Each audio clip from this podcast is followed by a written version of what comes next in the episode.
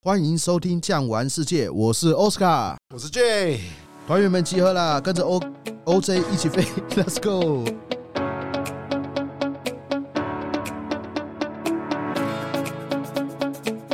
卡顿的卡顿的，OK 啊，OK 连线是 OK 啊。这次要聊一个什么话题嘞？比较算是诶，欸、因为其实我们大典都已经看过了嘛。那我们现在还是从大点着手，但是细致化、精致化。有人常问我说：“哎，如果啊，欧洲有个地方你要定居、自产、常住，奥斯卡你会选哪里？”我吗？对，如果是我的话，你想一想哦，好好想。如果要热闹一点，应该还是大城市，伦敦啊、巴黎啦，真的，哦，马德里啊。我以为你会选里斯本，我不要去里斯本啊！哎，里斯本还是很好的，各位听众。对呀、啊，很凉爽啊，那地方不会热，你知道吗？因为它有那个河流流经啊。对对，我比较那个不喜欢吃蛋挞。哦 我比较喜欢吃瓜牛。对对对，所以啊，以台湾人的饮食条件跟生活水准、经济能力来说，像是法国这种国家，大家就会觉得，哎，一浪漫，二富有很多很丰富的人文历史，再来就是饮食文化、时尚流行，各方面都很。面面俱到，硬体设备也比较进步了。其实我常常会说，大家都有一个矛盾，就是说，哎，我退休了以后，我要去那种深山老林里面去隐居啊。但是我们不是修仙呐，是是是，我们还没有到修仙程度，不能怕悲哦。生病了去哪里看？所以其实你还是要选择一个比较进步的地方。所以，所以我们今天呢，就谈谈我们啊这个法国最大的一个城市巴黎吧。可能听众朋友对我们这个巴黎或法国是既熟悉又陌生，其实你很难真正的熟悉啦，对不对？因为毕竟你说一个城市要了解一个礼拜、十天、二十天，甚至一个月，可能回来一段时间又变了。像我们台北也是啊，如果很多朋友们住中南部，像我啊，一阵子没去台中，一阵子没去台南、高雄，整个市容景观又不一样了。哎，真的说到台中哦，我念静宜大学，那我在台中那边活了四年。啊！结果我有一阵子没有回去，回去以后我车都不会开了，不知道路，长得完全都不一样。对啊，所以每个地方呢，它都会有慢慢的一个进步了哈。对。那我们今天是以这个观光为出发点。对。那 J，听说你在巴黎有小住一段时间，小小十几天而已。十几天。那来帮我们切入一下，我们今天巴黎，你想要跟大家介绍些什么东西？哦，如果以巴黎这个城市来说的话。当然，它的城市范围很大，分为十几个区。哦，我们旅游景点来说啊，其实每个区域都有南瓜。最近还有一些景点呢，早些年就有了啦，写到蒙帕纳斯大楼，对对，那就是很南边整个鸟瞰巴黎市区的街景。所以在这个巴黎市区来说，因为它都市更新的时间等等各方面的，其实现在的市容也都是有一定的规模。在这里来说，你要长住、短住，好的饭店，好的这种算是 hostel。A M B M B 都非常丰富。那么在这里来说呢，我们呢讲说一些必游景点哦。我觉得我可以介绍像是大家可能印象最深刻、最熟悉的。比方来说，到了巴黎一定要去有一些夜生活，看一些秀。当然，你说硬体的景点非常多，什么圣心堂、蒙马特、爱墙等等的巴黎塞纳河的左岸、右岸、铁塔各方面的，这个其实是我们最主要的巴黎印象嘛。说到这个左岸，我们从小啊。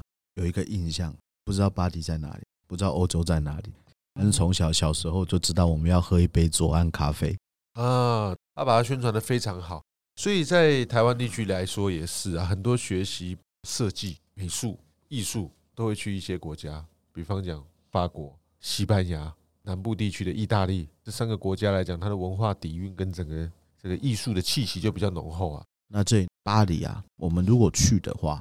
无论是跟团或自由行啊，是有没有什么博物馆你想要跟大家推荐？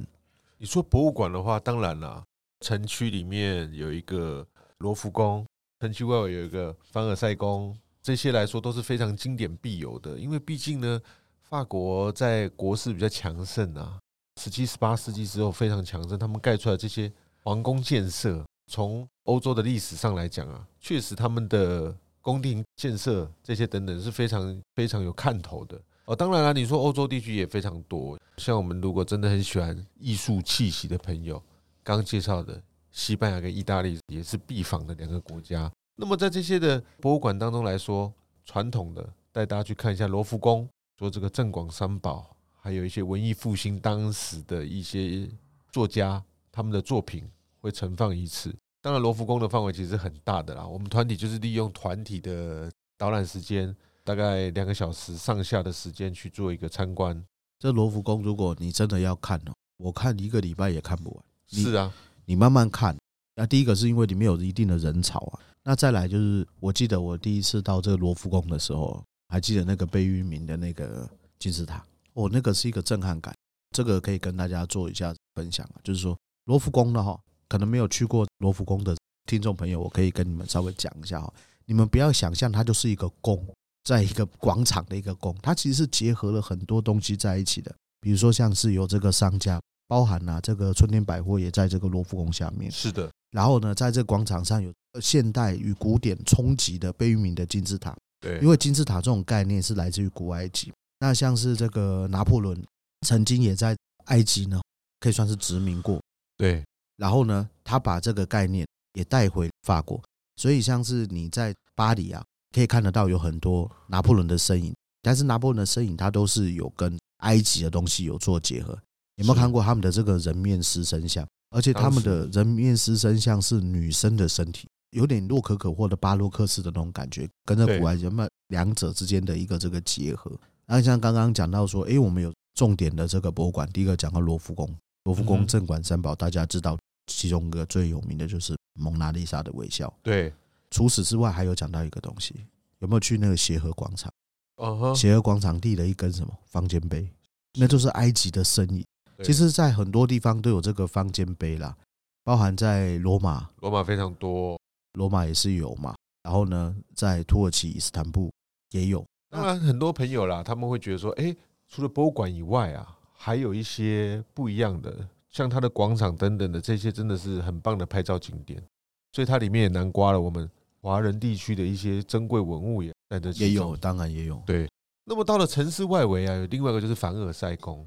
我们台湾的朋友啊，尤其亚洲人哦，日本啊、中国大陆或者台湾啊，因为我们没有皇室，皇室离我们比较遥远的。日本还有，日本还有台湾，因为我们经过革命嘛，对，一九一一年的时候，国父孙中山先生革命成功了以后，就没有皇室。对，所以对于这些皇室有一些遐想跟想象，这种公主跟白马王子的美梦。所以我们去很多欧洲国家，大家的看点就是这些比较旧时代的东西，像是城区外围的凡尔赛宫也是。凡尔赛宫呢，它算是啊比较精致、比较细致的，它里面有像是一些洛可可的装饰，最著名它里面有个很漂亮的镜厅。哦，那个厉害。讲到镜厅，就想到我们那个。维也纳也有一个，对不对？对对对，很漂亮。你看，他们都是异曲同工。很多人都讲啊，凡尔赛宫算是欧洲宫殿的蓝本。盖好了之后呢，在这个十七世纪啊，一六八二年完工，开始兴建，历史沉淀之后，很多的欧洲就效仿他们这样很奢华、很气派、很雄伟的建筑。包含像马德里的皇宫，它的蓝本也确实就是来自于这个凡尔赛宫，因为当时波旁王朝算是王室啊，入住了。西班牙了以后，可以跟大家科普一下，现在西班牙的国王菲利北，菲利普六世，其实他的老祖宗是法国人。是啊，是啊，是啊。对，是这个来自于波旁王朝，在法国哦，因为经过法国大革命，所以他们以前也没有王室的。但是呢，他们的王室呢，居然现在存在在哪里？在西班牙。对，还有东欧的哈布斯堡家族，哎，跟我们西班牙王室也有点相关联。哦，那个哈布斯堡家族在更前面的。对，之后才到这个波旁。是是是，所以有的时候来到欧洲一趟，对于这们这些王室啊、联姻啊这些八卦传奇故事，哎，也是一大的看点哦。而且我觉得到了这个凡尔赛，除了是看它的这个金碧辉煌、洛可可式的哦一个这个建筑，我后来有个发现，其实住在凡尔赛里面还蛮辛苦。有些人问问我说：“奥斯卡为什么？”第一个它太大，第二个呢，因为它雕梁画栋的，其实很繁琐，你会觉得压力很大。那个眼花缭乱的，对，在这里还发生了另外一个历史事件，记不记得有所谓签订的凡尔赛条约？一次世界大战打完了以后，奠定第二次世界大战的一个发展。那除此之外呢，德意志的皇帝当时宰相是俾斯麦，然后呢打赢了这个普法战争了以后，德意志的这个威廉皇帝登基，也是在哪里？法国的凡尔赛宫。所以凡尔赛宫哦，可以算是欧洲重要历史交汇地。其实我们现在的这个国际语言是英文啊，是早期的这个国际语言是法文啊。当然了，因为他们在东南亚的殖民地又多。当然，二战之后，美国、英国联盟的势力非常庞大，席卷了全球。对啊，现在还是美金最厉害嘛。对，未来哦，有机会我们开一个比较特殊的一个特别节目的话，我们可以谈一谈美金。这个，其实我还蛮了解的，而且小弟也吃过一些亏。那我们呢，刚刚讲到了这个凡尔赛宫这个部分。那这个大宫殿我们大家都有看过了。对，我是觉得有一个地方，这也可以跟我们来稍微介绍一下。我蛮喜欢蒙马特的。其实呢，在这些的城市外围当中，哦，他们都有一些可能是几十年前甚至上百年前富人居住区。对，远离郊区一点点，他们那边盖起来的一些小房舍、小房子，以现在的观点来看，会觉得说，哎，别有一番风情，没错，反而有一点复古的情怀。我们现在就想要看一些旧时代的东西嘛，没错，对啊，所以很多朋友会觉得说，台湾这些古迹保存不容易，我们去欧洲看，他们有花资源所维护的，所以像是蒙马特呢，他们这个有些人来看看夜景，顺便在这边逛逛，很多的餐酒馆，吃吃东西是非常棒的。所以很多朋友也建议大家，如果真的旅程中有时间有空闲，可以到。这些地方来走走看看逛逛，其实我是觉得，如果是自由行的话，蒙马特这边哈是可以驻足啊一整个下午的。因为蒙马特它这边其实车子开车不容易啊。对呀，那我们就要走路进去。那走路进去的话呢，会有很多东西可以看。首先呢，它有很多的艺术家住在这个地方。那这个艺术家不是大家想象的，比如说什么戈雅啦，或者是莎士比亚这种大文豪、大艺术家，并不是。这边比较多的是一些。名不见经传，可能未来八十年以后，对对，我们可以去买个画，然后传给儿子。哎，有一天有没有？哎，八十年内，宝宝就是下一个反曾曾孙。对，这开玩笑，我是这样讲的哈。因为艺术品这种东西是各有所好，你喜欢就喜欢，你不喜欢就不喜欢。那在这边呢，其实你是可以去买到一些你喜欢的东西。对呀，小小的东西，小小的艺术品，其实在整个欧洲，他们从小对音乐、艺术、绘画。建筑他们的这些渲染其实是非常着重的，对，他们真的很注重这种人本情怀或是人文情怀。对啊，我就觉得最近也是蛮有感觉的，因为有时候像我们现在航空公司开放了嘛，很多的电影可以在飞机上看，对不对？对啊，但往往你点到一些欧洲的电影，你会发觉说他们这种小成本制作，虽然不像美国电影这么样大成本，但是他们很注重内心探讨或是这个思想程度方面的。家人情感、朋友情感这方面琢磨，其实还蛮细致的。所以这个就是真的去欧洲看的比较深度、内部的东西是这些。对，就像刚刚这一讲我们的电影的一个区别。美国呢，好莱坞大片，重成本制作大卖。那像是法国拍的这个电影，或者是像是意大利这边拍的他们自己当地的电影，首先你可以看得到很多他们优美的自己的街道，然后呢，优美的一些这个风景。甚至他们的一个天空，对，地中海的天空那种感觉。但是我觉得更着重两个字：艺术。他们这个东西呢，拍出来以后，他是把它当个艺术品，是艺术品是无价的，不是像好莱坞那种商业大片。对，所以从这边就可以看得出来两边的一个差别。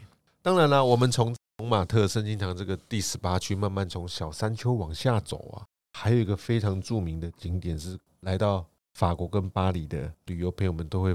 不容错过，就是很著名的红磨坊啊！对，红磨坊这个奥斯卡看完有什么感想或是分享的心得吗？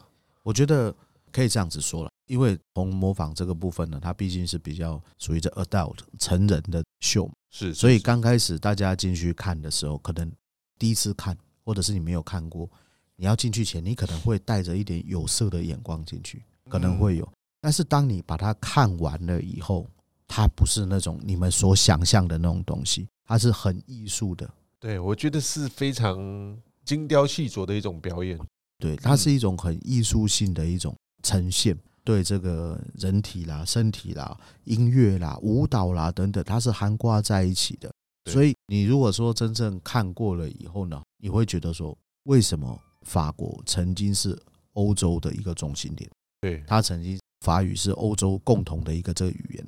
其实你就可以感觉到法国这边呢，哈，它就是艺术的一个中心，文化的一个中心，就是从这边发展出来的。对，我们真的是去看的时候，你其实不会有有色眼光，反而是瞠目结舌。没错，因为它真的算是场面规模啊，动感上，包含你的舞台。对，但是我必须补充哦，看完之后为什么瞠目结舌啊？因为他呢，能找得到身材身形。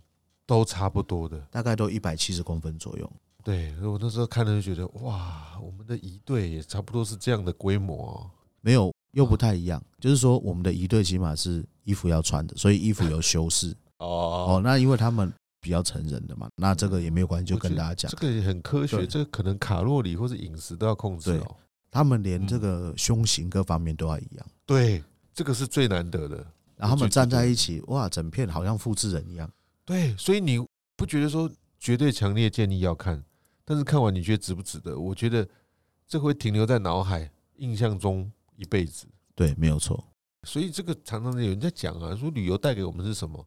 其实像是闻到的空气、看到的东西、听到的音乐或者是声音，其实都可以存留在我们的记忆深处好长一段时间。其实旅游就两个字啊，体验。而且你就算同个点，你去两次、去三次、去四次，每次的体验也都是不同的。是啊，当然啦，早些年的时候还有别的秀，你说有红磨坊最著名，有什么丽都风马？对对，曾经也有贵宾朋友跟我说：“哎，我一次三个都要看，住三个 night，每天都要去，那才有机会了。有时候住两个晚上，你可能还要去赶快定位去 reservation 才有机会，那不容易哦。对啊，所以大概是这样子的方式啦。那么呢，除此之外，我们在巴黎地区哦，还有一些大大小小，当然景点是非常多，从南到北。比方讲，最漂亮的塞纳河、战神广场的巴黎铁塔，能让大家去圆个梦，也就是我站上巴黎铁塔，我说，哎，我真的在塞纳河。对，就像奥斯卡讲的，哎，我真的在左岸喝了一杯咖啡。对，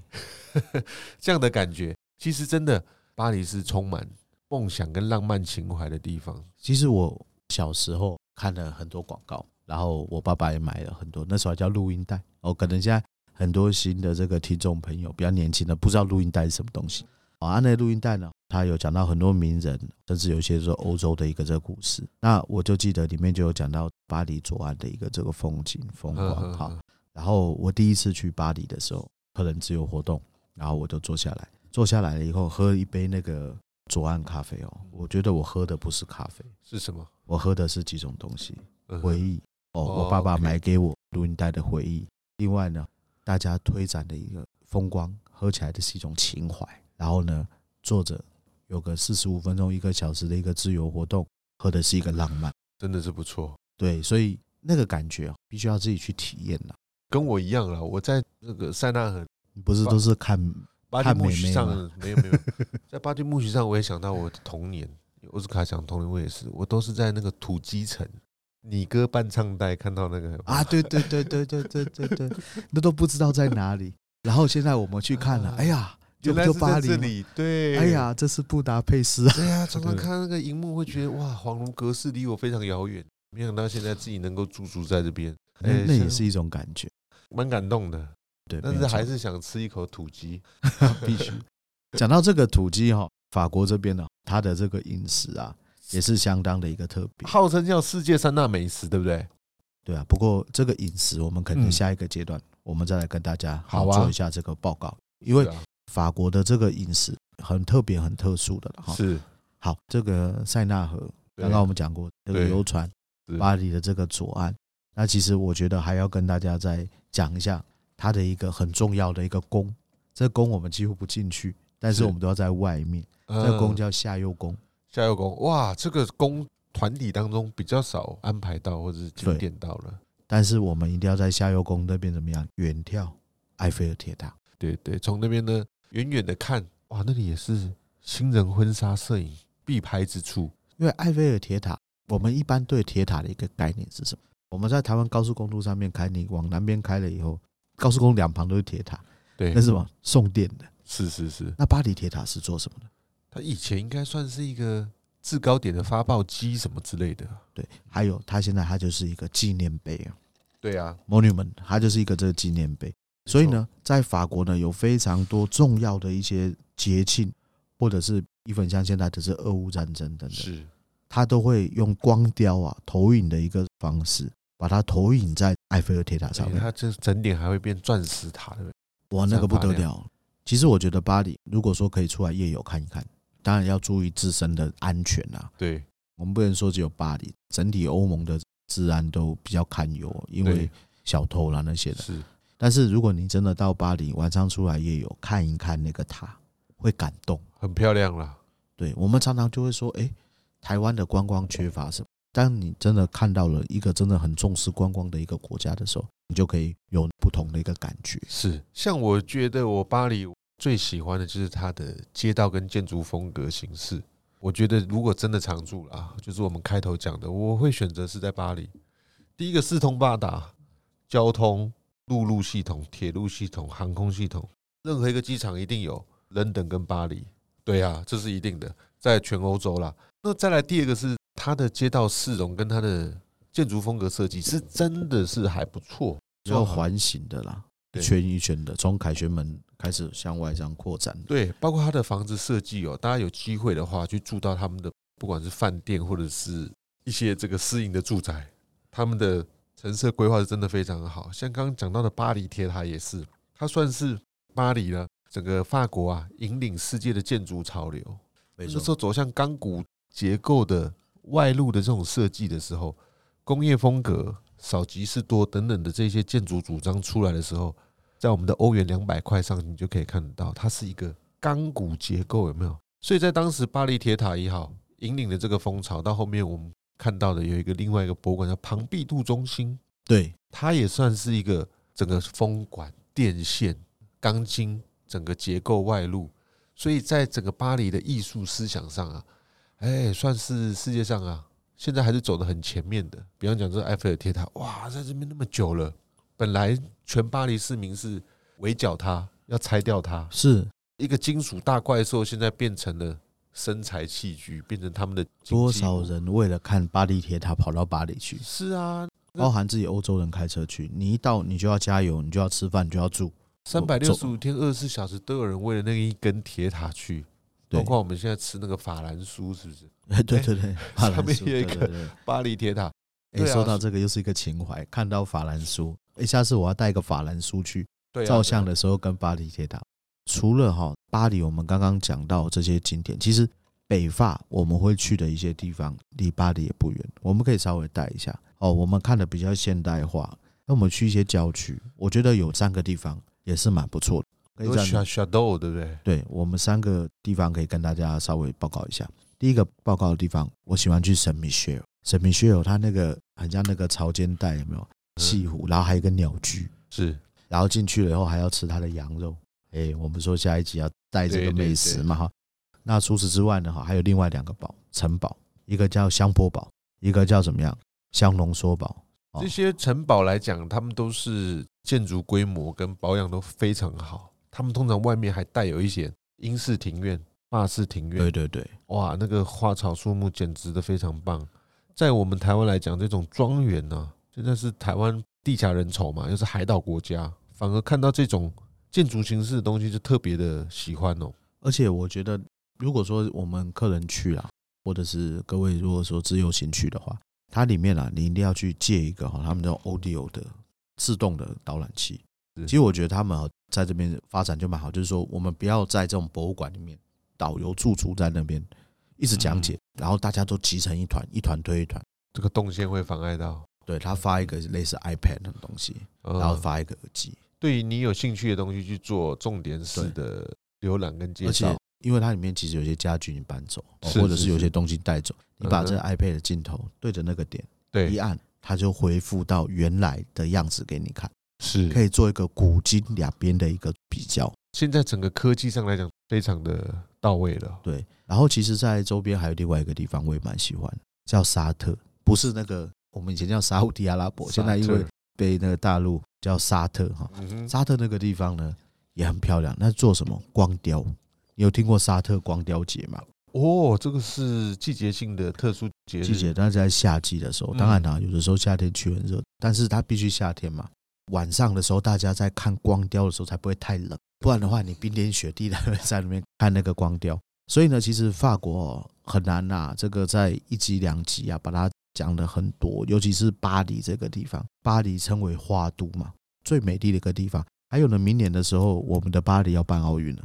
对啊，到时候将是全世界瞩目的焦点。对啊，当然房间会、车子会比较难订一点。我记得我在疫情前的时候去了一趟巴黎，那个时候巴黎就已经开始为奥运开始在做准备。巴黎这个地方呢，我们都去过就知道，它其实不太喜欢游览车开进去，因为它的这个路比较窄一点点。欧洲的主要城市都是了。对。他又开始在做一些这个修路啊，是。那听说最近修的差不多了，为了要那个办奥运，地铁有没有味道变清新一点？这次去看看。这个有的时候啊，我们也不要说它糟或者是落后，大家有个概念是说，我这个硬体设备我越早建，我建下去了以后你要改变很难，但是在当时是最飞旋最棒。慢慢的，当然，比如说拿台北捷运跟巴黎的捷运，或者是跟伦敦捷运，那都不能比人家。是一两百年前就建好，我们是多久？我们是最近建的嘛，所以当然硬体设备是不能比，不过整体还是算蛮进步的。嗯，OK，我们今天呢就介绍我们的法国巴黎上集到这边，有兴趣的朋友呢，我们在下集的部分再跟大家再介绍喽。喜欢今天的内容，记得订阅，也欢迎留言告诉我们你想听的国家主题。感谢收听，我们下集见，拜拜，拜拜。本节目由巨匠旅游制作播出。